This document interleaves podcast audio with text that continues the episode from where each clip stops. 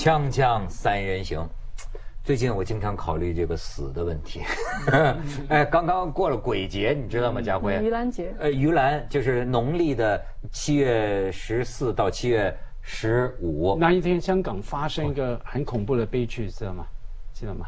一对夫妻啊，反正因为感情纠纷什么什么，在一个豪宅，男的跟好像杀了那样女的。然后再把女的丢下楼，他自己再跳下楼。七月十四，然后重点是什么？楼下上面是也是豪宅平台，就像你家有个平台，对不对？铺了草草地，刚好两个人在两户平台啊。你看这样好像命中注定哈，死都不会死在同一起哈，在两户平台那边丢下去。你可以想象吗？后来那个媒体啊访问那个户主啊。他说：“我这辈子被他毁了，为什么？七月十四半夜，好像凌晨时分哈，在四点多哈，嘣一声巨响，然后出去，我家的几千万港币呢 那个豪宅平台居然躺着一个尸体，然后旁边呢也有另外一个尸体，然后那个那不得了。”然后听说那豪宅价格马上降了百分之六十，它变成凶宅了，在网上能查到香港凶宅。真的，我在香港就看房子的时候，有一处房子特别好，我说怎么价钱那么便宜啊？然后他说你到阳台一看，我一看，哈家视野辽阔，坟场。但是老外不在乎，他就说就是你们中国人在乎，老外就占占这个便宜，就很便宜的租金，就就就住在这种地方。哎呦，那天我觉得就说这个叫应该叫中元节了，农历七月十四的晚上到七月呃十五嘛，其实咱们录像今天晚上就就是七月十五。你说香港这个的士司机，我最近是觉得，我最近个人感觉香港的士司机这个服务在变差，我不知道为什么。但我你我也挺奇怪，我是说昨天夜里了，呃，就是这个七月十四农历七月十四，我打个的，正好是半夜十二点，我坐上这车的。你说这司机长官说，呃，说雷雷呃，老弟啊，那说你们内地人这个不知道今天是个什么节吧？嗯，我说我说哎，我说我们是说农历七月十五是鬼节啊。他说那是你们北方人讲啊，七月十五，实际上啊，大家看看表，现在就开始了，就是我们香港人讲啊，七月十四啊，就现在啊，过了零点呐。鬼就开门，我想跟你怎么聊天呢？这个说你看咱们就不塞车吧？为什么不塞车啊？今天都不出来的。哎，我说这司机你们哪壶不开提哪壶，跟我聊了一路，跟 我聊了一路，然后下车的人说，哎。呀，这就是啊，就是要一天呐，要到七月十五这个鬼门关才关呢，就真的呀。你没听过有一个？咱们以前有一个同事刚刚来香港嘛，刚会一些那个广东话，然后打一个车也是跟人家说右拐。右拐啊！他想说，应该香港话怎么？英广东话怎么说？右转，右转右啦，转右啦。他说有鬼有鬼，有右拐右 拐，吓死这司机是对啊。哎，所以我们真的现在需要这个，我觉得是科学的文明教育，对吗？这个生死的观念。哎，为什么讲到生死观念呢？最近我也注意到一个新闻，就是呃，八月十五号是一个山东济南的一位。过世的呃，能不能叫过世的女士？叫姓展的这位女士的一百天的忌日。嗯，哎，她的老公呢也是潸然泪下。但是她是个非常特殊的，因为呢，她是中国本土现在是首例，就是呃首例人体冷冻的志愿者。咱们之前你记得谈过一次一个话题，重庆的一个女作家。当时也是家属根据这个他的意愿吧，呃，做了一个呃冷冻，但只冷冻头部，就是说，在美国的那个有这么一个中心，美国来的医生，这次给这个展女士做的还是那个美国那个医生，但是他现在已经加入了在中国的一个冷冻人体的这么一个项目的单位啊，它的基本原理就是说，你可以看看这个啊，就是人你首先有这个意愿。然后据说在这个最后断气儿前四五分钟啊，就已经开始要做一些措施啊。然后呢，就是哎，用一些很复杂的这个方法，最后把你的体温呢，呃，把把就是把你冻在零下一百九十六度的液氮，你看下面，就是永久保存在这个液氮，这个这个死者呢是，呃直直的，就是头朝下这个姿态，据说比比较呃专业吧，就是不累啊，那就是这样利于保存，就是说呃永久保存。那么你像她这个丈夫跟她商量这个事情的时候啊，就是跟她说也不好说这个事情啊，就是因为她身患绝症嘛，她她丈丈夫就跟她讲说，要不然嗯你先睡个长觉，你愿意不愿意？你你先睡，将来咱们你醒了，可能我们就见面了什么的。呃，他他点头。呃，因为这个里边啊，就是为什么叫志愿者呀？人家也是有善心。嗯。因为他这个翟女士生前呢，也表示过对这个呃死后人体器官的捐献。那么他们，我觉得想的就是说啊，第一，就所谓永生吧，就是说今天的技术治不了你的病，但是把你永久冷冻起来，等将来有一天能治你的病了。再给你解冻，再治好你的病，存着这么一个希望吧。但是另一个呢，他就是说，即便不成，我也等于为科学啊，等于做个奉献啊，做个实做个实验，就是就他就成为中国本土首例的这个志愿者。好像好像全世界首例，哎，刚好五十年了。好像一九六七年嘛，美国一个一个人叫肺癌，快死了就冷冻起来。问题是，然后这种想象好早啊！我特地问我女儿，因为我女儿就是写科幻小说，我说：“哎，有没有看过那些关于冷冻人的？”她说：“哎，给我找了材料，三零年代美国那个很好玩的，哎，那故事蛮好玩的。他说冷冻了一个人，把他送去呃外太空，结果过了八百年，人类文明全部没了。”然后呢，外星人呢，拉比外太空的人呢，就把那个人，把他激活了哈，就是把他好像微微波炉啊蹬了两下，好活起来。结果他代表人类文明啊，可重点是他还记得记得以前人类几百年前是什么样子，所以其实这样才是重点啊。像关于冷冻人，就算就算他以后能够复活，当然这很难的哈。就是说我们不知道能不能冷冻容易。把你解冻难哈，然后你能能够冷冻身体，表示你能能够冷冻你的记忆吗？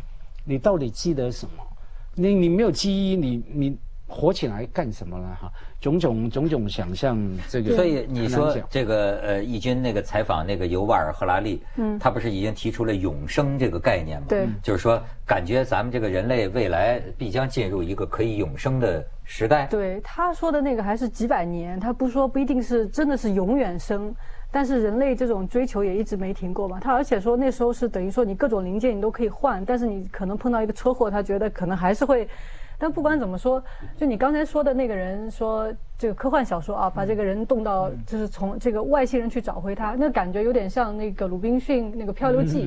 这他其实说的一个故事，就是当一个人成为一个孤岛，把你你你一个单个的人完全放到一个跟人类文明隔绝的地方，其实你无论你在做什么，都是在复活那个人类文明。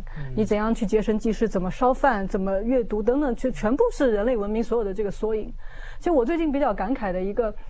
我不是冷冻人，是渐冻人，因为你们正好在讲书嘛。我想到我最近看了一本书，就是让我真的是特别很难平静的一本书，就是在英国，就是剑桥的一个呃历史教授，呃那个托尼朱特嘛，他是写了就是二战前后的那个欧洲史，非常出名的，就是他很很他著作是很多的了，很就非常非常棒的一个，就呃他是一个学者，到最后他的命运是什么呢？最后得了渐冻人症。他到最后是变成躺在床上以后呢，就是整个身体是不能动的，但大脑可以动。那不是不是就像霍金？呃，他比他还惨。霍金还有两个手指可以动吗？他就只能完全是躺着。啊啊啊！他在那样的情况下，他口述写了一本书，叫做《记忆小屋》。潜水中？不不是叫《记忆小屋》，他是他就是他什么意思呢？就他说，你们都知道那个就就那个利玛窦当年不是。那个传教士来中国的那个，他有一个记忆法，叫做记忆宫殿，就是他怎么能记得那么多东西？他又学中文，这就不用说了，什么数学、几何、乱七八糟，什么东西他都知道嘛。他有一种记忆方法，他就想象成我的大脑，我的记忆是一个宫殿，我怎么样来排布，我怎么去记东西。嗯。那么这个托尼·朱特他就说我我没有宫殿那么奢华了。他说我躺在床上只能想我是一个像好像呃瑞士那种雪山里面一个小屋。他说我把我所有的记忆呢当做是一个房屋的一个结构，我从底底层开始说，然后他就这样写了一部像是回忆录一样，他的整个的这个生活，他就讲说渐冻人的这个生活。他说你想我半夜里面啊没有一个护士我也叫不出来，到后来我这哪痒我是完全不能够去去挠他的。只有到了白天才可以有人帮我搬一搬啊什么的，但就那样他口述来讲，哦当中他，但是他有了一个全新的体悟，对于人类啊所有的我们以前的一举一动，他完全是一个我们以前。意识不到我拿个杯子是那么简单的事儿，对吧？包括语言，他就后来讲到语言，我就特别感人。他的整个的这种描述，他说我们当今对语言已经不是很重视，他就讲语言的被我们所谓的被娱乐化、被污染这样那样哈。他回忆他当时怎么认识语言，多少种语言等等。到最后他说句话，就他说，其实到最后我们人类除了语言，我们别无所有。我们所有的交流都是语言。真深了，锵锵三人行，广告之后见。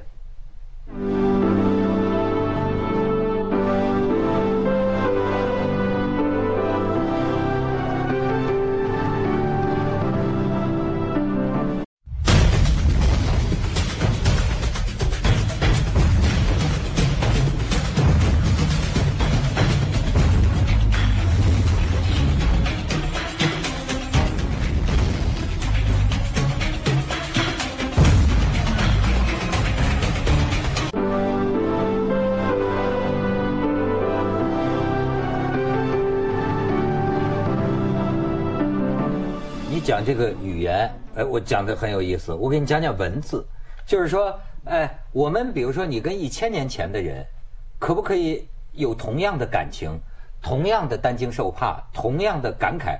这个要语言文字来证明。事实上证明有的，就是古今同一慨。而且这个呢，我还就是说。我今天想再给大家个个展示一下《兰亭集序》，这所谓天下第一行书。他家里的藏品。王羲之，对我家里藏着好几个。我家有一大堆，送送你几个啊！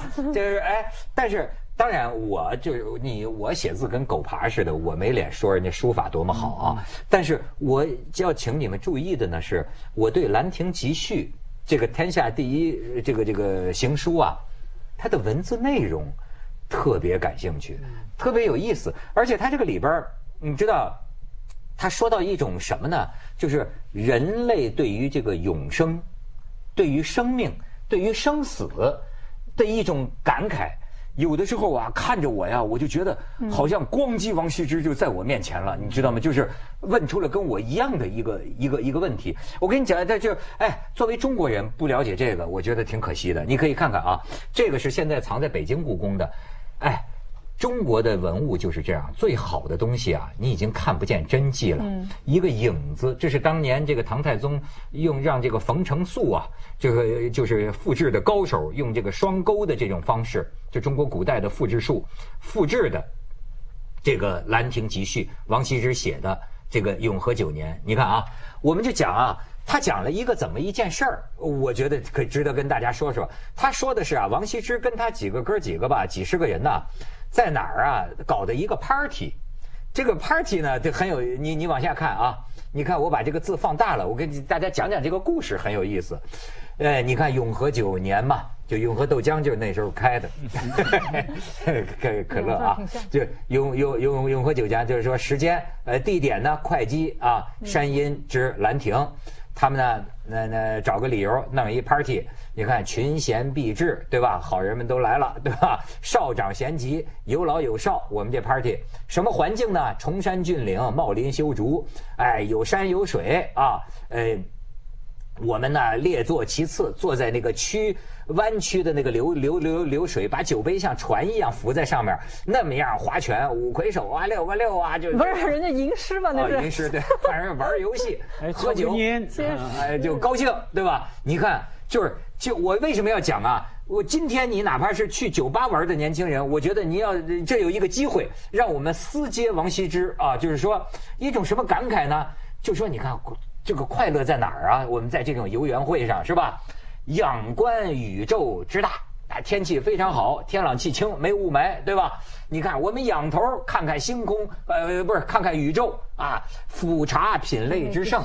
哎，你往往往往往往下看，低头看看啊，生物多样性，这么多的这个生物啊，多好玩啊！所以游目骋怀，足以及视听之娱。你看，就像今天你玩王者荣耀也好看电视也好，干嘛？你不也是，就是视觉听觉的娱乐，你都到了顶了。多快乐呀，生活多享受啊，幸可乐也，好开心呢，对吧？然后呢，你看，就是说，呃，人之相与啊，就是你像我们锵锵三人行，我们仨人能凑一块儿，哎，这个抚养一是或者呢，分享一下我们彼此的情怀啦，或者呢，分享一下我们最近到哪儿有什么好玩的事儿啊，对吧？这个有什么新的感悟啊？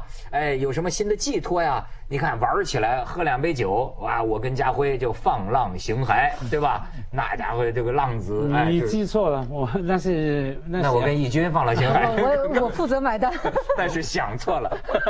虽去舍万殊，境造不同啊。就是虽然咱们玩的这个多种多样，个人有个人的好哈，但是呢，呃，都挺快乐。当你那个呃快活的时候啊，呃，这个这个非常呃自足，快乐到什么程度呢？不知老之将至，就是你玩的开心的时候，你都忘了时间，不知道谁会老，哎。但是呢，你往下听，开始难过了，就是啊，到他到到你后来，你总有累的时候啊，情随事迁呐，事过境迁呐，当时的感觉也变了，感情也变了，感慨啊，记之矣。然后你再往下看，然后啊，呃，这况修短随化，这就说到说，玩的再 happy，寿命是有限的，终人寿有尽呐，终期于尽，早晚逃不过一个死啊。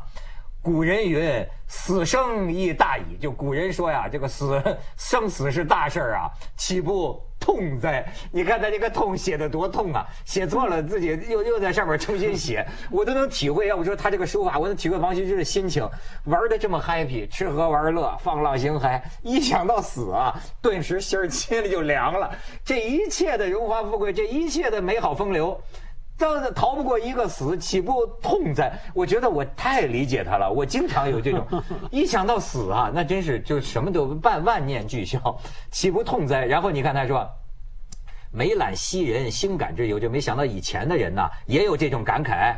呃，看到以前的人写这个，我也是很悲哀啊，对吧？呃，虽然我就是他就现在说这个以死生为虚诞，其彭殇为妄作，就是长命不死，什么永生，那咱都知道，那都不符合科学发展观，对吧？那都是瞎掰。他心里也清楚，这个早晚有一死。你再往下看，后之视今，对吧？那那就就就亦犹今之呃视昔，就是说后人看就我现在就像我看古人，都是贪生怕死啊。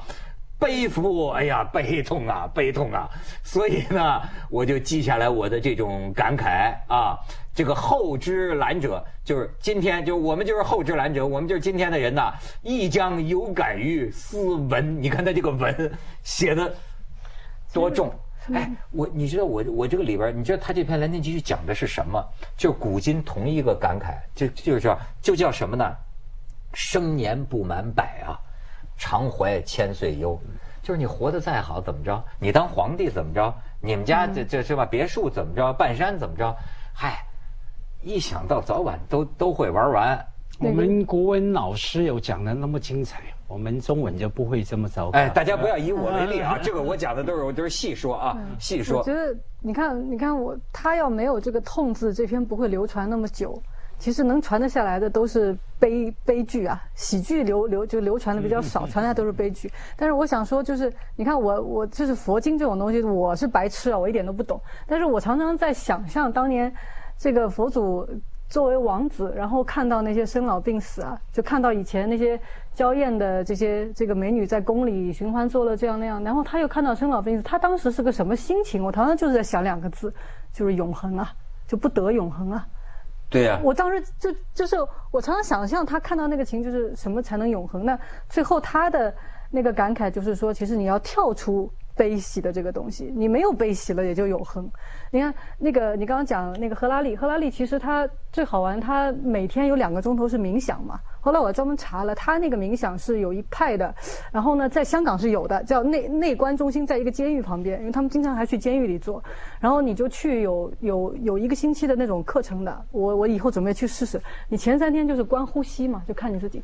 他说你这样才能够看到你这个心如何起了落了这些东西，你才能分清楚什么是不应该被。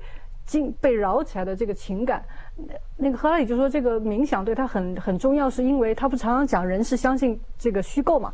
他说他这样才能分清楚，呃，人是就是我们世间那么多事儿，因为他写历史那么长一段，什么是重要的，什么是不重要的？他说我。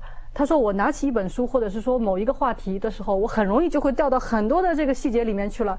只有这样子来看，这种内观呢，这个办法来看，我才能够知道哪些材料对我是重要的，我要往下写，就是哪些是可以不要。他就一种抽离，抽离出来的那种。这倒不错，但是听说他身体特别差，是吧？他那是天生，他那是天生。吃下广告，锵锵三人行广告之后见。”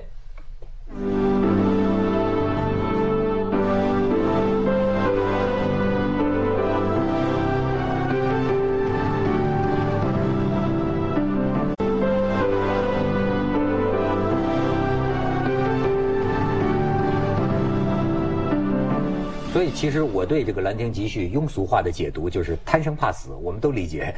说白了，对吧？哎，但是古人很有意思。你看，我我一直其实也有点不太理解他们。呃，但是我身边有些挺有成就的人有这种思维。我有一次就问一个人，他对我无言以对。就是你看，古人讲就说你会死怎么办呢？不就是想长生吗？长生呢？你看古人就是最后说啊，咱这个立德、立功、立言。就是哎，哪怕我死了，你比如说，你今天还念着孔子的话吗？念着李白的诗吗？那李白就永远活着。我有一次，我有一个作家朋友，我就是说啊，我死了之后，我这书可以，我就跟他说，我说是，那你是永远活在我的心中。可你知道吗？你这对我来说，真的，我这么个俗人，我真是我想，我想象过这些古人，如果在天上还在那个积分呢，下面的多少人在点赞，他们上面可以打赏，然后这个这个李白打了多少分？你这要不说咱们就是注定是小人物，那有些在立大人物，他真你知道真的是会这么考虑的？不会啊，真的是会这么个，就是说。这件事儿，将来在历史上怎么说我？我觉得我永远理解不了这种大人物。那那当然有大人物这样考虑啊！你看美国的导演伍迪·艾伦，大人物了吧？啊，八十多岁啊，跟李敖同岁啊。伍迪·艾伦哈，对吧？他最近的访问还是这样，他一直都跟你一样嘛，很怕死嘛，一提起死的万念俱灰啊。灰 呃，这个聚会，居马家辉的会聚会啊，他就说那个呃，他就说哎，我拍了这么多片啊，那个记者说你就不朽了啊，呃不朽呃一辈子被记得。他说对不起，假如有人告诉我说我这什么都不是，你不要给我死的话，我一定换的。嗯。你们坐在家里怎么看我的呃电影？精彩的电影《Manhattan》什么种种的，来怀念当年有个家伙叫 Woody Allen，So what？还比不上你给还给我生命，我在在 New York 还吹我的 Jazz Saxophone。他拍过一部片子叫那个《The Sleeper》，就是讲一个人被冻住以后多少年之后回来，看到整个的这个世界都很荒唐，然后怎么去拯拯救世界。他就把想象把自己冻起来过。对啊。然后他。嗯，你刚刚说他就是说怎么样才能换回来？我看过一个还有很好玩的一个电影，就讲就是在一个一个房间里拍的啊，几个就是历史系的这个教授在告别当中的一个教授，然后呢他就说：“哎呀，我在这里干了就干了十年，说我要走。”聊着聊着聊着，突然发现这个人不太不太对劲，他不是一个普通人。聊着聊着发现他是圣经里面的一位人，因为他每时因为他他永远都不会老。哦，我知道那个电影。你知道那个电影吗？知道那个电影，活了几十亿岁了。然后呢，就是说，要是地球来的人，他叫他呢，然后就是，其实后来发现他可能是耶稣本人。就总总之吧，就是他每他永远都不会老，所以他每十年他的朋友都老了嘛，他就要换一个地方，包括他的女朋友什么都要去告别，因为别人就发现你不会老嘛。然后他就讲他整个的这个经历，包括他去过印度见过佛祖，还交谈过等等，他就觉得永生对他来说其实是个负担。对了，他最想要就是就是结束这个，就是就是问题在于，我就发现呢，有的人特别抵触这个永生这个概念。你比如说有一次我听王石在一个企业家一个论坛上，就就他那个让我觉得他不仅是科学上不相信，他哲学上也不爱相信，就让我很反感，这不可能永生，对吧？但是我那天看见一个呃有个人写的一个科幻短篇小说，挺好玩，就是你也可以假想，假如真的永生了，哎。